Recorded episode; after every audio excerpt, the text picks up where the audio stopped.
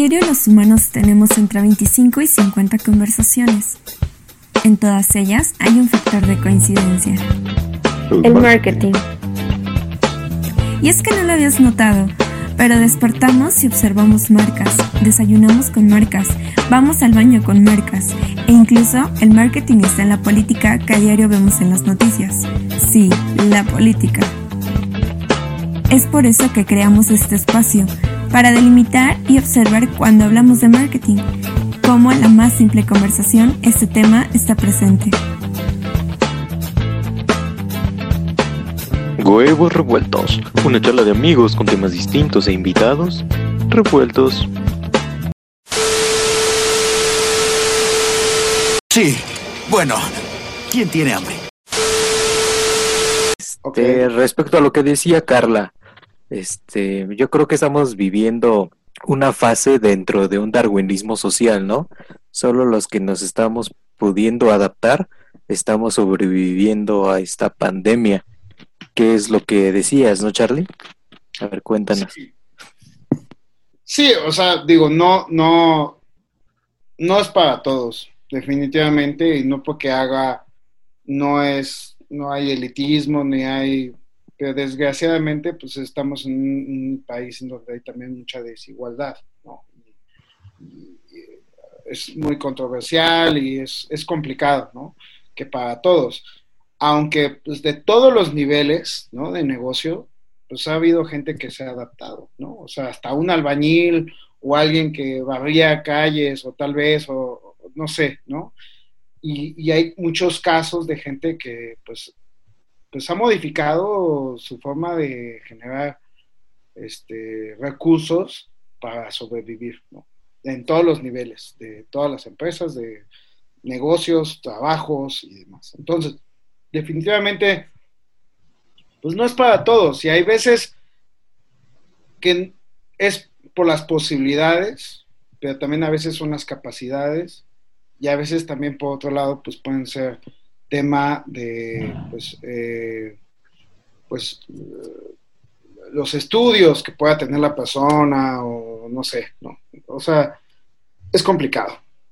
Pero pues sí, definitivamente no es para todos, pero creo que sí una gran mayoría, a lo mejor me estoy equivocando, pero yo creo que no, porque entonces socialmente habría un tema mucho más complicado en las calles en general, ¿no? Este, por, temas económicos, pero creo que en una gran mayoría han logrado salir adelante con su creatividad, con su imaginación, modificando su forma de vida, modificando su forma de generar dinero y generar recursos o llevar dinero a casa, ¿no? repito, en todos los niveles. ¿Y, para eh, ti, ¿Y para ti, o sea, qué paso fue el más difícil de adaptación? Pues más bien mi paso más difícil fue la aceptación. Eh, porque yo venía pues acostumbrado a un ritmo, ¿no? Y desconocía, estaba yo entrando a una calle vacía, completamente... Hola, Hola Víctor. Ah,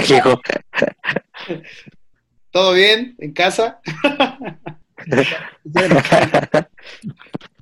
bueno, espero que todos bien. Pero bueno, entonces, creo que es... Perdón, Charlie. no te preocupes. Fue, yo creo que es, un tema más, eh, para mí fue como entrar a una calle vacía, ¿no? Y de completamente oscura y desconocida, ¿no? Entonces, pues obviamente todos tenemos incertidumbre, tenemos miedos, tenemos muchas cosas, ¿no? Entramos eh, con, mentalidades con las que no teníamos y este y pues aceptarlo para mí fue muy complicado, o sea, de, de ahora qué voy a hacer. Y cómo lo voy a hacer, no sé, ¿no? Y no, yo no aceptaba que fuera a pasar tanto tiempo, ¿no? Sí, pues lo que estaba sucediendo y que la eh, cuarentena y demás, pero dije, bueno, esto va a ser un mes como fue con la influenza, ¿no? Y bueno, pues desgraciadamente, pues no fue así, fue mucho más largo. Entonces, para mí ese paso de aceptación se me hizo complicado, ¿no? Y vino, después vino el otro lado, que pues viene la parte creativa. ¿Y ahora qué hago?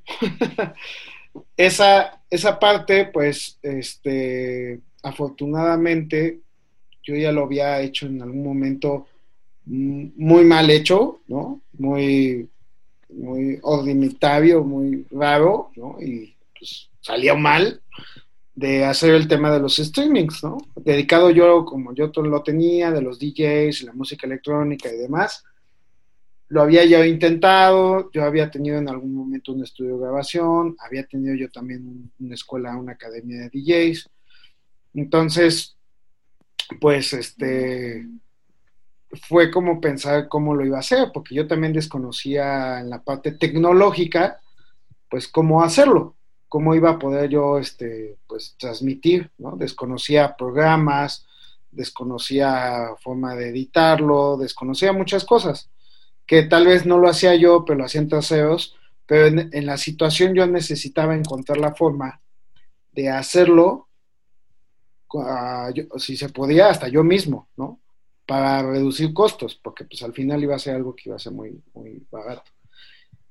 Y, empecé a hacerlo, empecé a hablar con los DJs y les decía, oye, pues este, grábate con tu celular, tu set, me lo mandas, yo ahí medio lo enchulo, lo edito, con unos programitas y unos tutoriales de YouTube. y este, y les empecé a cobrar ahí, ¿no? Un, un costo muy, muy, muy módico, ¿no?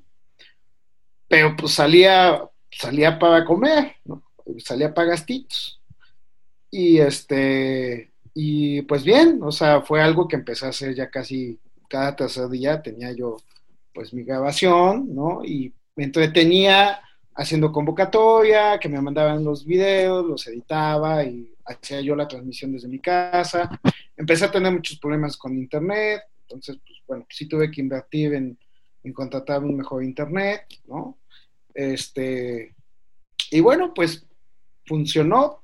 En ese momento, pues era muy, muy chafa, porque me mandaban pues, luego unos videos de, unas celulares, pues de baja gama, y pues luego no se veían tan bien, ¿no? Es que si lo vemos por el lado romántico, el, miedo te hace hacer todo, ¿no? El miedo es el, yo creo que el mayor eh, impulsor de, en la vida. O no lo haces, o lo haces, o sea, tal cual es nada más una línea. Si te da mucho miedo, no lo haces y se perdió todo, pero quizás el mismo miedo es el que te saca de, todos lados. Pues mira, hay algo que en la vida he aprendido y justamente, pues, reforzando lo que dices, es que la mayoría de las cosas, no todas, obviamente, pero la mayoría de las cosas cuando nos aventamos, sobre todo en temas de negocio, en la mayoría tienen solución. Pero tienen solución obviamente pues siempre enfrentándolas, enfrentándolas de frente ya sea en haciéndolas o ya sea solucionándolas, ¿no? Y si hay un problema, pues, pues lo va a ver y vendrá de ti cómo lo soluciones. A veces no necesitas ser muy creativo, solo encararlo, ¿no? el problema y decir, pues sí, humildemente la cagué y, quiero solucionarlo, ¿no?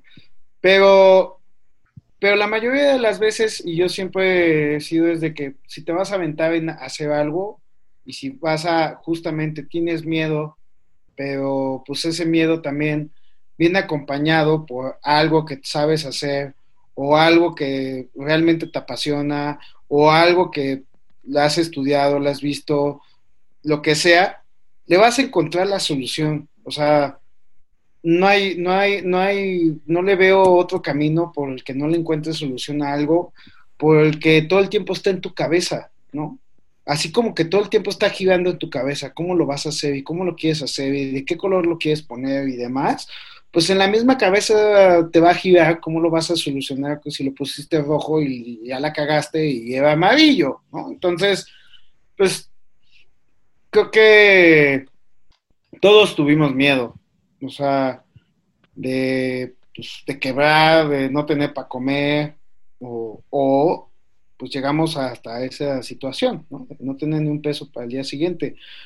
Pero eso provocó miedo, ¿no? Y creo que muchos tuvieron oportunidad de una u otra forma de conseguir, pues para comer, aunque sea, ¿no? Al día siguiente tal vez uno o dos días no comieron. Estoy seguro que sucedió eso y fue es muy lamentable, ¿no? Pero esa hambre, ¿no? Ese estrés, ese miedo, pues te hace sacar el coraje y pues decir, no me voy a, o, me muero de hambre o me muero de COVID, pero pues del intento me voy a morir. pues contándoles una anécdota muy personal, eh, yo trabajé con Charlie desde muy chavito y neta que era totalmente distinto a lo que soy ahora. Eh, yo llegué con Charlie muy temeroso, creo que era el tipo más tímido del mundo y, neta Charlie me decía, ah, hoy te toca hacer esto, o vamos a ir a una junta a tal lado. Y yo tenía cara de espantado, ¿no? Como de, pues, si jamás he hablado enfrente de la gente o he comunicado con la gente. Y, me cambió todo eso, me cambió esa mentalidad de decir, bueno, eh, pues el miedo no te lleva a nada, ¿no? Es nada más que te desenvuelvas. Y ahí encontré, pues creo que lo, lo que ahora me apasiona, o sea, pues yo no quería ser como mercadólogo o algo así, no estaba en mis planes. De hecho, yo entré a trabajar con Charlie porque quería ser veterinario y no tenía para pagar mi examen de la universidad. Súper casual. Neta, neta, neta, neta. Y entré para que justamente pagar mi examen de la universidad. O sea, esa era la meta, pagar mi examen y ya. Y me quedé como 10 años. ¿Se imagínense? Sí. El miedo a lo que me llevó a encontrar, eh, creo que pues la mejor parte que, he vivido, ¿no? O sea, pero, pero saliste de tu zona de confort, ¿no? Pues es que eso, es, eso ha sido lo más chido, que, que trabajando aquí nunca ha habido una zona de confort, o sea, cuando te la estás ya pasando bien, de repente, es, ah, pues ya nos vamos a cambiar y entonces era mover todo, o sea, era salir de lo que de lo que ya estabas acostumbrado. Claro.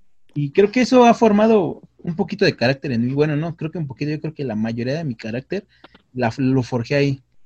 Eh, de, Ay, no, pues qué fue carácter. Pero fue de tener miedo, o sea, fue de, pues no sé, de quedarme como atrás. Decía, bueno, si no lo hago, alguien más lo va a hacer. Entonces, pues venga. Pues sí, pues creo que, creo que al día de hoy es, es eso lo que, creo que es lo que está sucediendo en, en términos generales de los cambios que están sucediendo.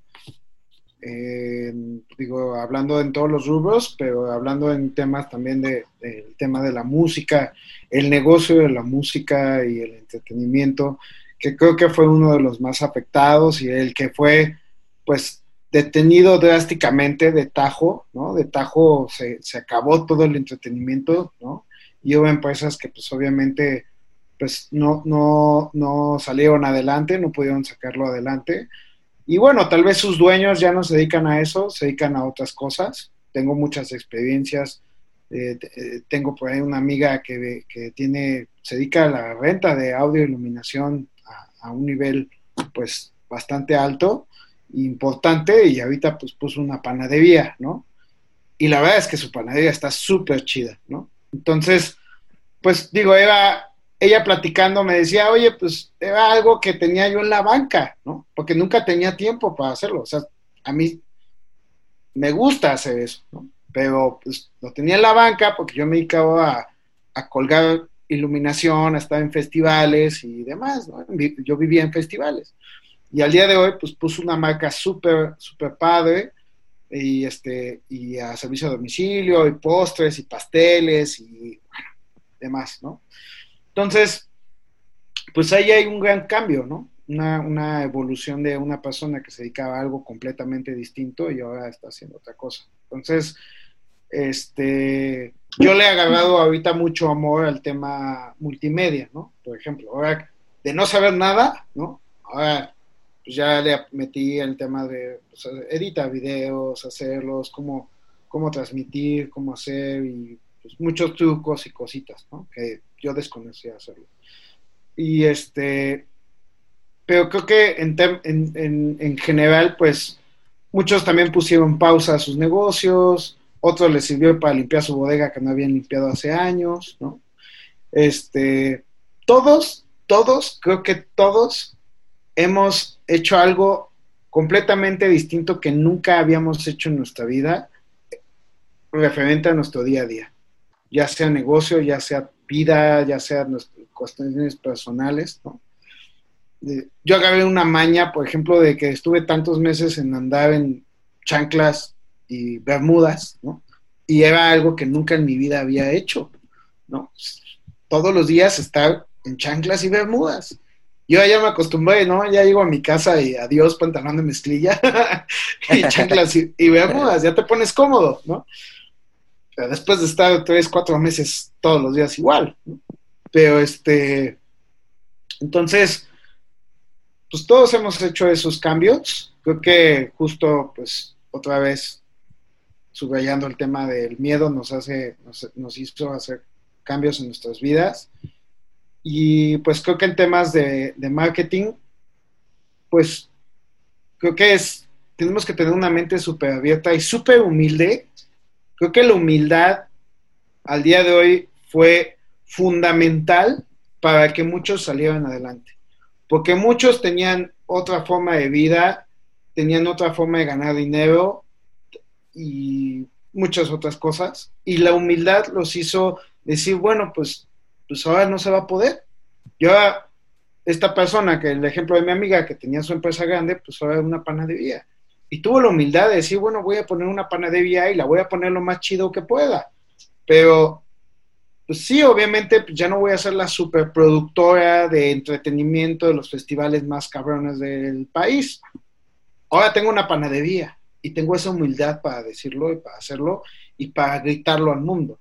Entonces, creo que un punto importante es esa evolución, ¿no? Y esa mentalidad, creo que como cualquier mercadólogo es como adaptarse. Todos de repente pues queremos pensar en cosas en las que estamos eh, haciendo y no, pues mire, vamos a hacer esta campaña y esto y el otro y bla, bla, bla, bla, ¿no? La capacidad de adaptarse y modificar en cuestiones de, en momentos de, difíciles, hasta para una empresa.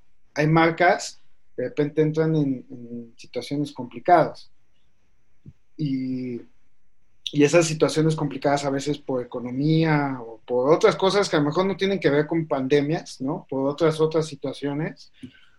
Como mercadólogo, pues, pues viene el rescate, ¿no? O sea, casi casi le hablan a la oficina de, de marketing y le dicen, güey, tenemos este problema, ya no podemos seguir haciendo esto, ya no tenemos estos recursos, nos quedan de 100 pesos, nos quedan 10 pesos pero con estos 10 pesos tienes que hacer lo que hacías con 100 pesos. ¿Cómo le vas a hacer? ¿No? y muchas empresas tuvieron que hacer eso, ¿no? Entonces, este, pues sí, creo que es un, ese es un gran ejemplo que empezó a suceder. También algo, una gran experiencia es que hay mucho en el medio de ahorita de la música que todos lo que nos pedimos, digo, ahorita que ya está viendo más movimiento, renta de audio, renta de cositas, pues todos nos aplicamos el precio COVID, ¿no? Si sabe, si costaba 100 pesos, pues ahora cuesta 25, ¿no? Pues todo es, todo es el WhatsApp es precio COVID, ¿no? Oye, pero te voy a meter esto, pero no, pues tanto, digo, no manches, precio COVID, ¿no? Bueno, pues está bien. Pero ¿no crees que como toda esta ondita de la música es como de las más complicadas en que se adapten a la pandemia? Por ejemplo, eh, pues se supone que si pagabas un boleto para ir a ver a algún artista era porque necesitabas esa experiencia de sentirlo a que, que esté en unos metros de ti. Y ahora que pagues porque esté a través de una pantalla, pues no, bueno, yo no, yo no pagaría. Está complicado. O sea, definitivamente, dependiendo del artista, es el, eso es algo, y eso es algo muy importante de lo que estás diciendo. Depende, el, éxito que están teniendo los artistas, dependiendo, es mucho depende del target del artista. Ejemplo, por ejemplo, un artista que tuvo un éxito gigantesco ahora con lo de los streamings es una banda que se llama Matute es una banda de covers de canciones de los 70s, 80s y 90s, ¿no? Muy conocida, con mucho éxito y todo. Pero su target es un target pues, realmente medio alto, este, es, personas eh, de, en su mayoría de 30 años en adelante, etc. ¿no? Entonces, para ellos, pagar un boleto del que costó 150 pesos es, es nada, es, ah, sí, o sea, pago 150 pesos ahorita solo para poner a escuchar esa música y ese concierto mientras estoy este, cocinando, ¿no? O sea, es, es ese tipo de personas, ese tipo de nivel socioeconómico que pagar esos 150 pesos, pues lo, lo paga solamente para escuchar la música de fondo, ¿no? O ver medio el concierto, pero no le lastima absolutamente nada pagar esa cantidad de dinero. Entonces, esos tipos de grupos sí, logran este, tener ese éxito. Y hay otros grupos que obviamente pues su nivel socioeconómico es mucho más bajo, en donde realmente la piensas dos veces en ir a, a un concierto que te va a costar 300, 400 pesos y pues vas a ahorrar una o dos quincenas o dos domingos para, este, para poder ir a ese concierto. Pero también ponte a pensar que es tu boleto, más el transporte, más tu chela, más todo el show. Que te implica ir a un concierto. Y eso pues baja a 150 pesos tal vez y, lo vas a ver a través de tu computadora. Pero también ese, ese target no tiene el mejor internet, o no tiene el mejor celular, o no tiene la mejor tablet, ¿no? O el mejor, la mejor computadora para poderlo verlo en live streaming cuando el ticket, el, target alto, medio alto de la banda que estoy poniendo ejemplo de Matute, pues es, una, es un target que sí tiene un Smart TV en su sala gigante, ¿no? Y pues la pone con, el, eh, con un control, tiene un buen internet y pues va a ver el concierto gigante y tiene un sistema surround chingón de bocinas, entonces pues ahí sí está perdón, ¿no? y aparte tiene para comprarse sus chelas y sus botanas y todo y cotorrear, ¿no? Ese es el, ese es, ese es, ahí sí hay un diferenciador y sí está dividido, porque pues obviamente eh, las bandas a las que van dirigidas, digo, hay bandas, por ejemplo, de ska, que pues van a un, dirigidas a un target mucho más bajo, ¿no? Nivel socioeconómico más reducido, más, más, más complicado, pues no van a invertir 150 pesos para un concierto que ni siquiera van a poder disfrutar porque no van a tener la capacidad de internet eh, necesaria para poderlo ver y disfrutarlo como debe ser. No tienen tal vez eh, pues todas las condiciones de audio, ¿no? Para poder tener una verdadera experiencia. Entonces ahí hay esa división súper importante y por eso no todos los artistas lo están logrando. Pero hay artistas que se dieron cuenta de eso. Y dicen, bueno, yo como artista sé que mi, gente no lo va, no, no, no va a llegar a, contratarme o a pagar muchos boletos. Pero sí, sí les gusta comprar algo más tangible. ¿Y a qué se van con el tangible? Pues muchos abrieron sus tiendas en línea para vender merchandising, sus playeras, sus pins, sus gorras, ediciones especiales. Sus cubrebocas, justamente, ¿no? Y ahí hay un gran ejemplo, está un, un, ejemplo que acabas de decir, Víctor, de la adaptación, ¿no? Muchas empresas o muchas marcas que vendían pantalones o playeras o cualquier otro producto de moda, pusieron a vender cubrebocas porque estaban de moda y, pusieron unos cubrebocas super cool y padres y bien caros, ¿no?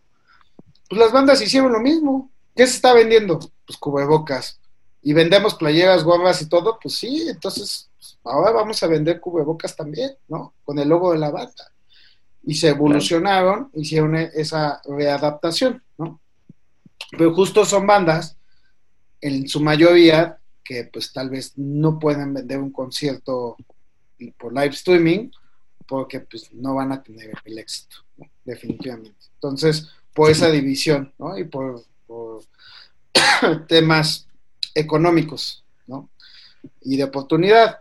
Entonces, este, pues sí, o sea, definitivamente hay, digo, hay muchos ejemplos en cuestión de, la música, de pues quienes sí pudieron lograrlo y quienes pues se dedicaron a hacer hasta otra cosa.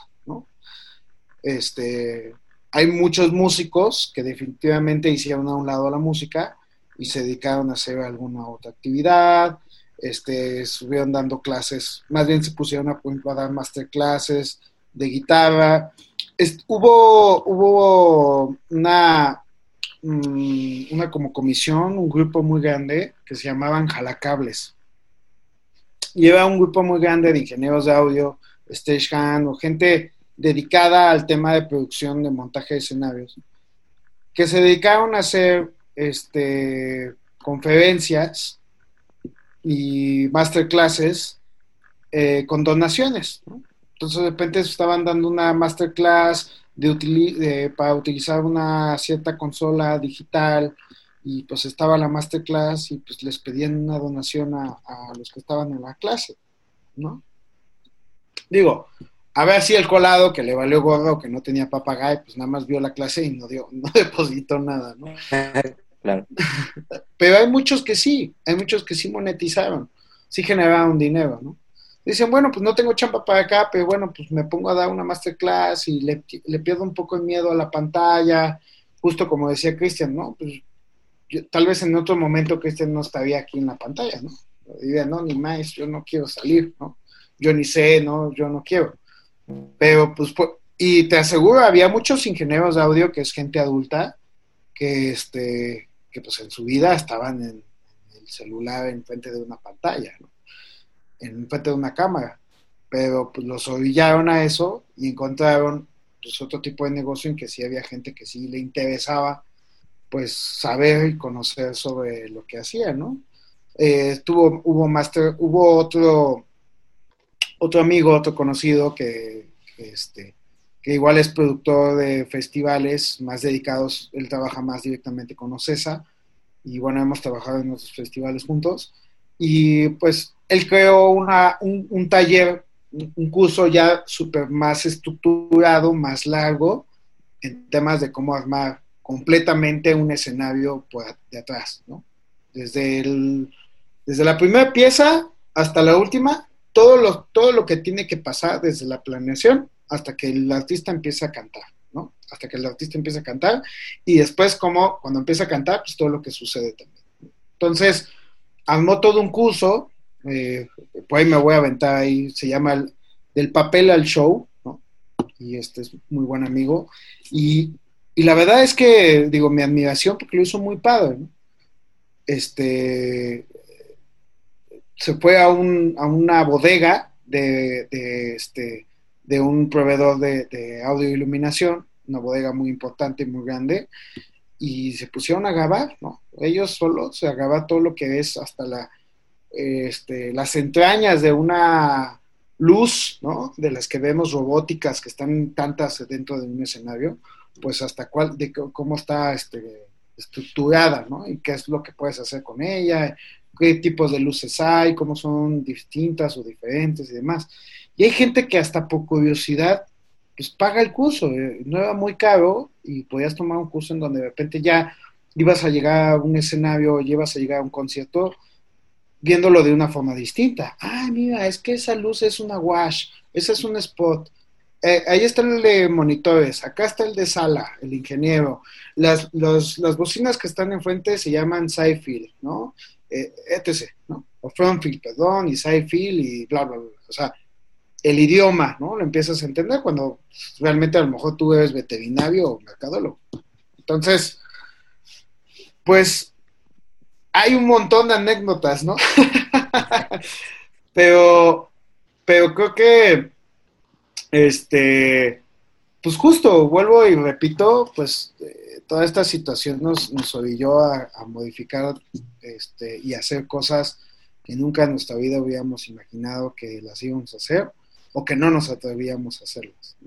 Yo voy a, voy a, aventar una... Bueno, termina eso. Bueno, dijiste que había... No, no, no, hay que aprovecharlas. Voy a aventar una pregunta polémica y controversial para los cuatro.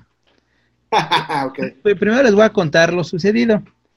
Vive Latino y Helen Haven iban justamente en la semana que se declaró el COVID, ¿no? Y eh, ese día, justamente, ese fin de semana, fue el día que, la semana que cerraron todo. Entonces, eh, pues se realizaron los dos festivales.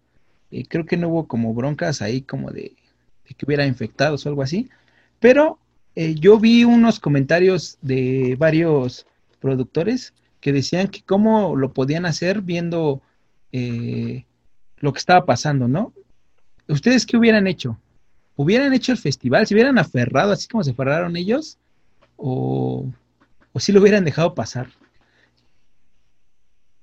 ¿Quién empieza? Pues mira, bueno, yo digo mi parte, rápido, que ya nos queda poco tiempo, pero mira, del lado, del lado del Vive Latino es una empresa que podía resistir esa pérdida, definitivamente. Y al día de hoy ha resistido y lo, ha podido resistir todo casi un año sin operaciones, aunque hubo recorte de personal y todo, pero es una empresa que puede tener unas líneas de crédito gigantescas de bancos nacionales e internacionales. Es una empresa que está en la bolsa de valores, ¿no? Aunque eh, estuvo en la baja, pero tiene de dónde respirar. Pero creo que en su momento todavía no, pero también es una empresa muy poderosa. Se aferró por, por intereses propios y porque no veían qué tan grande venía la ola, ¿no? O yo quiero pensar que fue así. Por el lado de Hell and Heaven, digo, no, hay a veces buenas referencias por esos promotores, pero pues al final son promotores que también no están ni en la bolsa de valores, ni pueden resistir esa pérdida. Esa pérdida hubiera sido millonaria y tal vez hubiera generado hasta que muchas personas hubieran terminado en la cárcel, ¿no? Por, la pérdida multimillonaria. Un Hell and Heaven que se estaba haciendo Pegaso de un festival que cuesta 80 a 100 millones de pesos o más, yo creo que un poco más, ¿no? Entonces, y que realmente la carga de esa cantidad de dinero que hay en, personas, pues vamos a decirlo, ordinarias. Entonces, pues yo, por ejemplo, si estuviera atrás de ese, de ese monstruo eh, en cuestión económico, ese monstruo de inversión, con el que está cargando en, los hombros, ¿no? Me hubiera aferrado, de o sea, porque es, yo sé que muchos dicen, bueno, pues sí, pero las vidas que se exponen y todo, pero creo que pues tú también estás viendo de frente de, ti el, tu ataúd, ¿no? O sea, sea como sea y como sea. Y, y, también, y vuelvo a lo mismo, también no sabían qué tan grande venía la ola, ¿no? Tal vez era para el promotor decir, bueno, pues sí lo cancelo y en dos semanas ya, ah, no, que ya todo bien, todos a sus ya todos vayan a trabajar, ¿no? Y mientras, pues tú ya tienes una bronca multimillonaria que te, te puede quitar la vida, definitivamente, ¿no? O te puede mandar, o te puede dejar sin piernas, o te puede mandar a la cárcel por muchos años o, deshacerte la vida definitivamente a ti y a toda tu familia y a todas las familias de todos los involucrados. Entonces, cuando ves ese monstruo y tienes tantas pistolas apuntándote a, la cabeza, creo que te aferras, porque es aferrarte a la vida, ¿no? Entonces, en mi forma de, ver, en el caso del lado de Hell and Heaven, se aferraron a la vida no, porque yo del lado en que he estado, yo he estado de ese lado, yo he sido el responsable de cantidades de dinero que no podía pagar ni en toda mi vida, ¿no?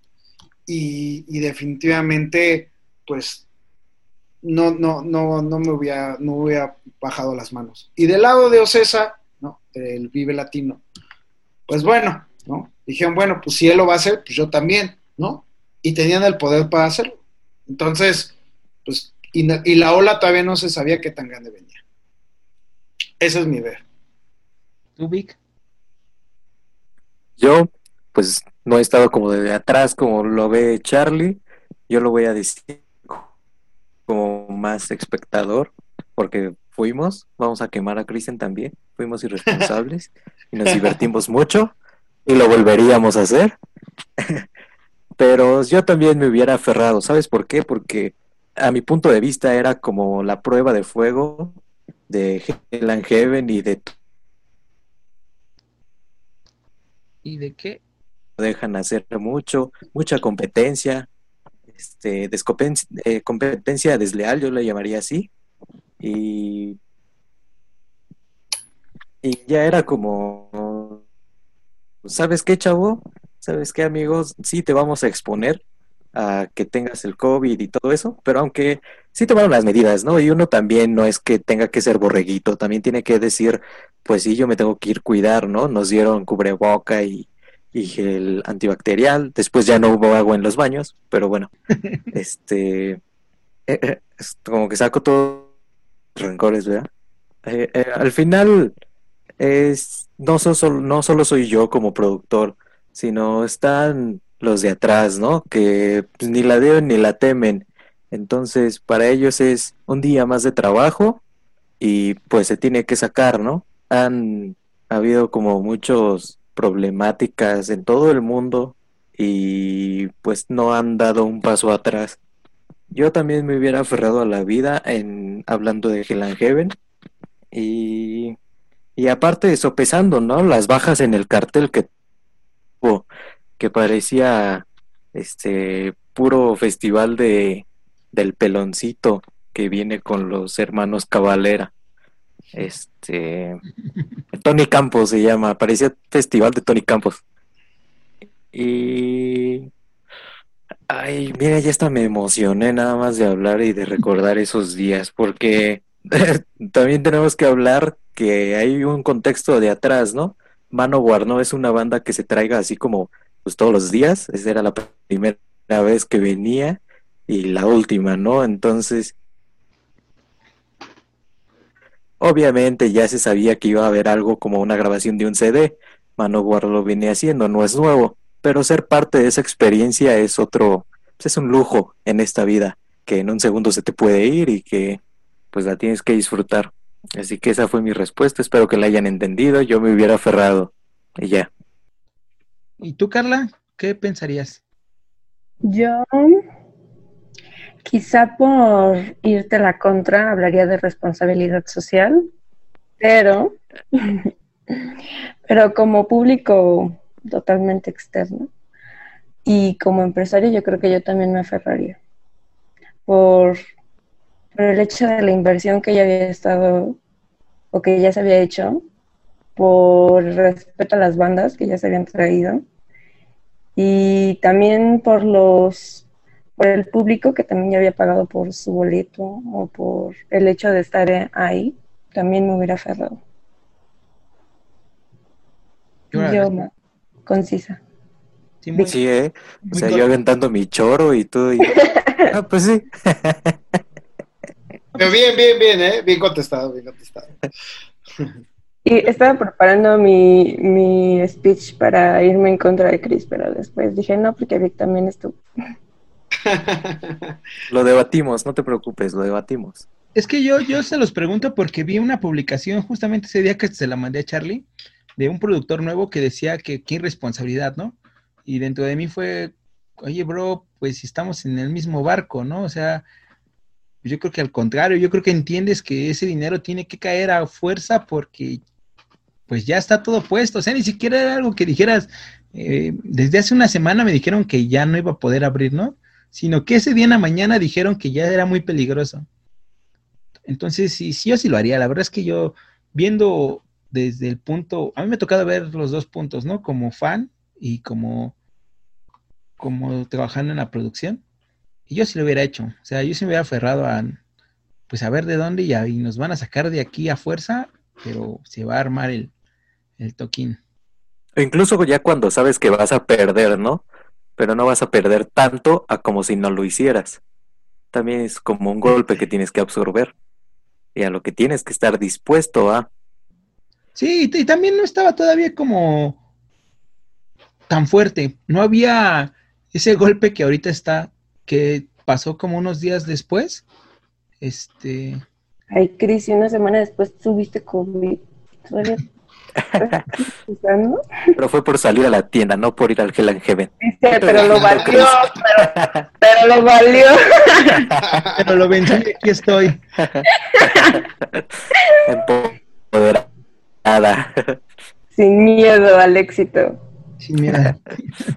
es que sí es fuerte. Eh, no sé, yo creo que tendríamos todos que verlo de lado de ya estando ahí, ¿no? Con, pues voy a permitirme decir una grosería, con los huevos en la garganta de todo lo que, que debes, todo lo que está pasando, como para decir, lo voy a soltar, nada más porque sí. Con los huevos revueltos. Literal. Literal. Aquí termina Huevos Revueltos.